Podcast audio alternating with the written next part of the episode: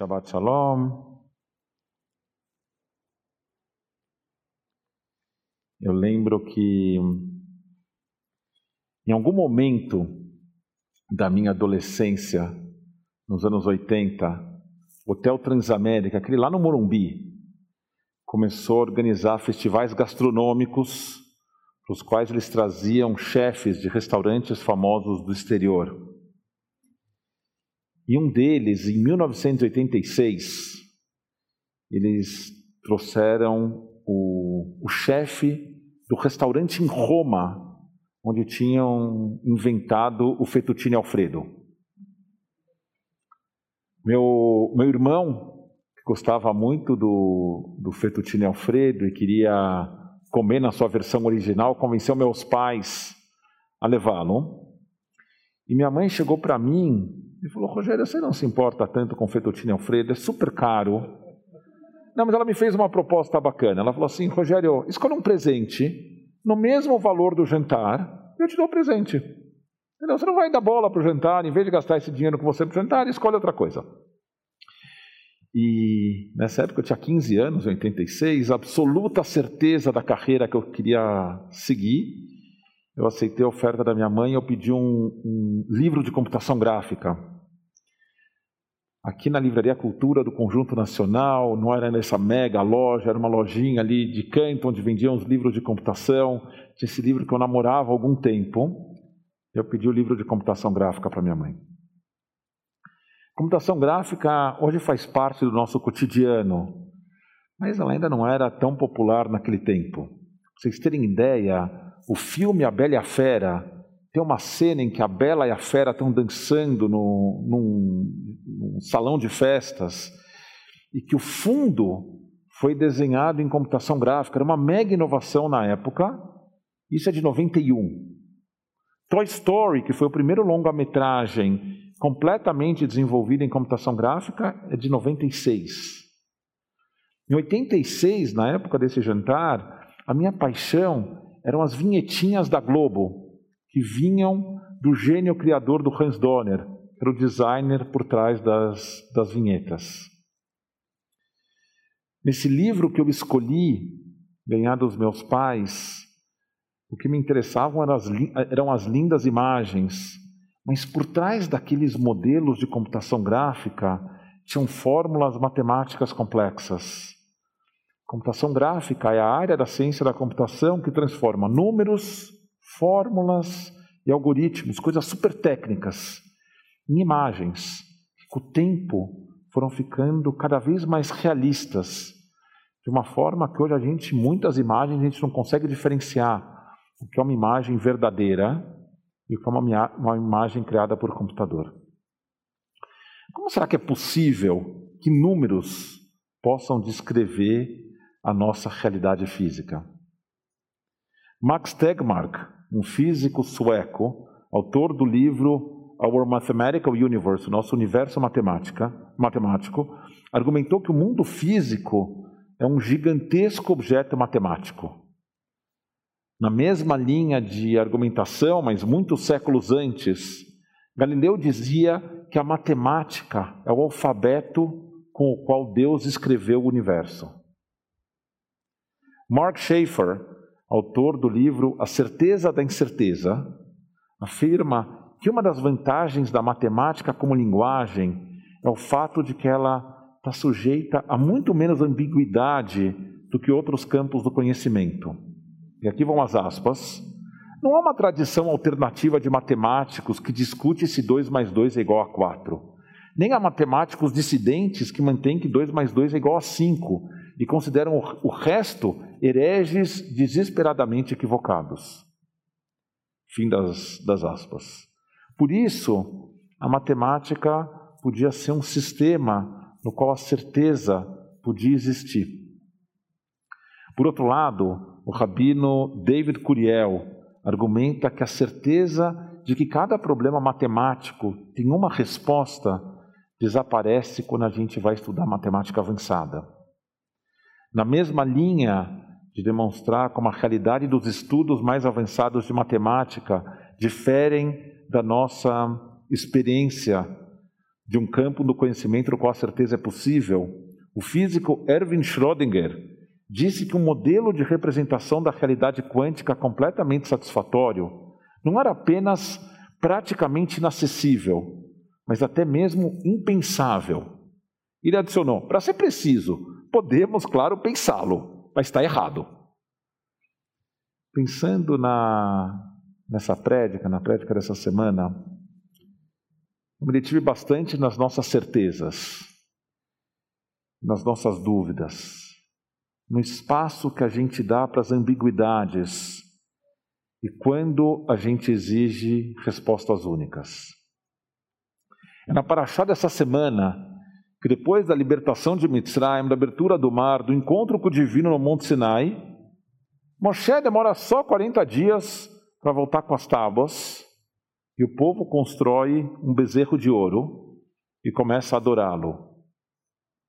Apesar deles terem vivido interações com o divino, com as quais a nossa geração só consegue sonhar, os hebreus precisavam de algo mais concreto, precisavam de certezas mais absolutas.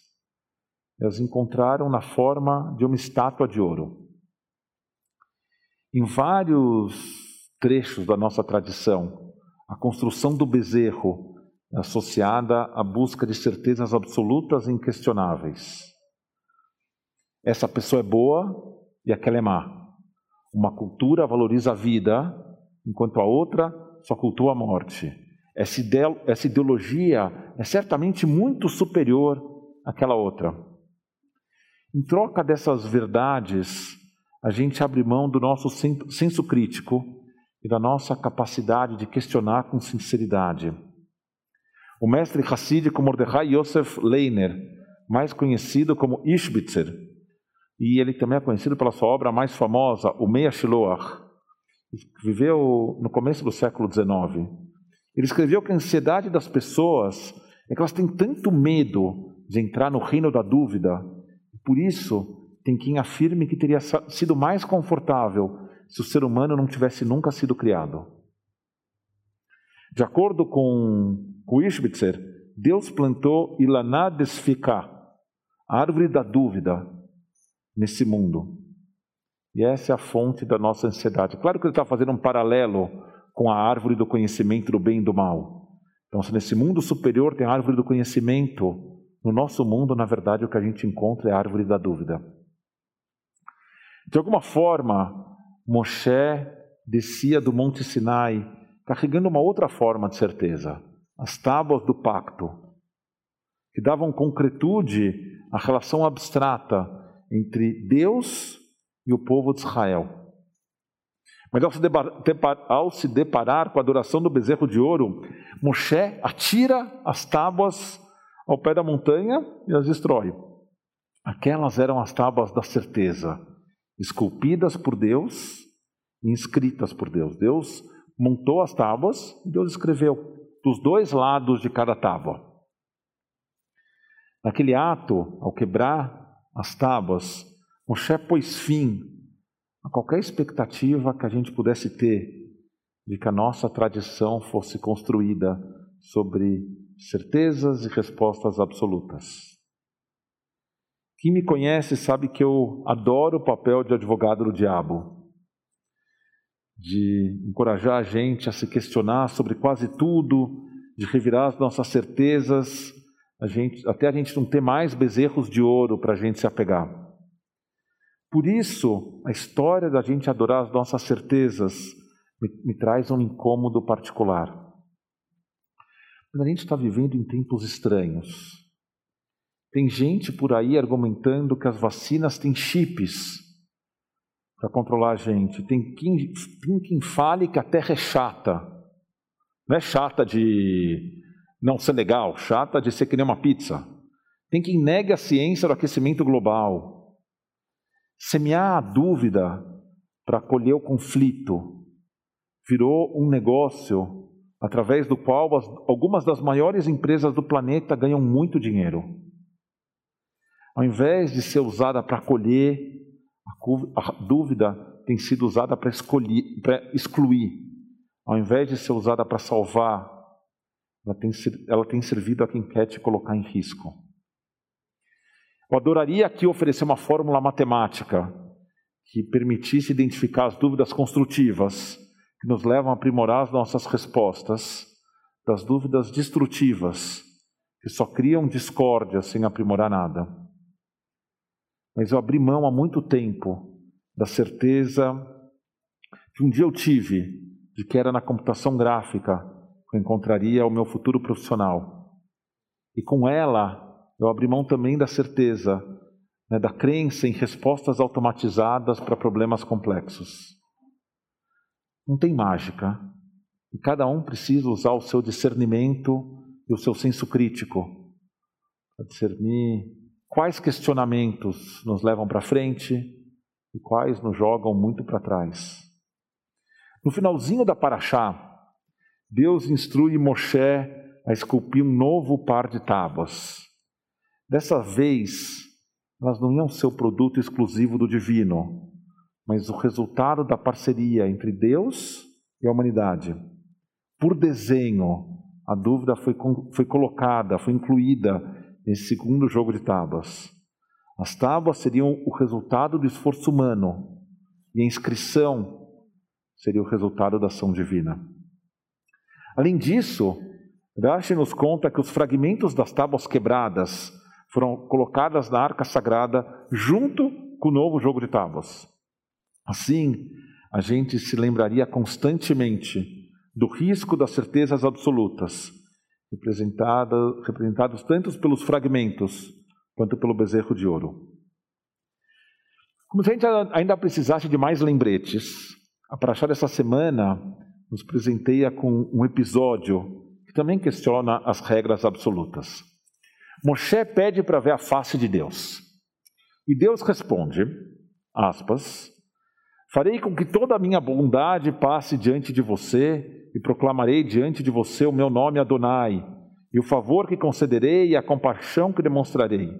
Mas você não poderá ver minha face, pois um ser humano não pode ver minha face e viver. Parece absolutamente claro, tá certo? Ninguém pode ver a face de Deus e continuar vivo. Então Deus ia conceder o pedido de Moshe, mas ia retirar do pedido essa parte. Tudo lindo. Se não fosse que nove versos, nove versos antes dessa parte, a Torá afirma: Vediber Adonai el Moshe panim el panim, kasher edaber ish eledeehu. E Moshe falava com, a, com, com Deus, face a face, como uma pessoa fala com a outra. Há momentos em que a gente tem praticamente a certeza de ter entrado em contato com o que há de mais verdadeiro no mundo. A gente tem encontrado face a face a verdade mais verdadeira que existe. E apesar de relatar os momentos em que isso acontecia na relação entre Moshe e Deus, a Torá também reconhece que isso é possível, isso é impossível. O mais alto em que a gente consegue almejar é ver o divino de costas, a verdade pelas costas, com certo tempero de dúvida, assim como Deus ofereceu para Moshe. Que o objetivo de toda dúvida, seja sempre avançar, acolher, melhorar, aperfeiçoar. Que nesse ano, no qual a gente tende a se fechar, cada um na sua verdade, que a gente consiga permanecer abertos para escutar e para enxergar, para considerar, para duvidar, para conversar. Que assim, em comunidade, nos apoiando mutuamente, a gente consiga lidar com a ansiedade de viver num mundo de dúvidas. Shabbat Shalom.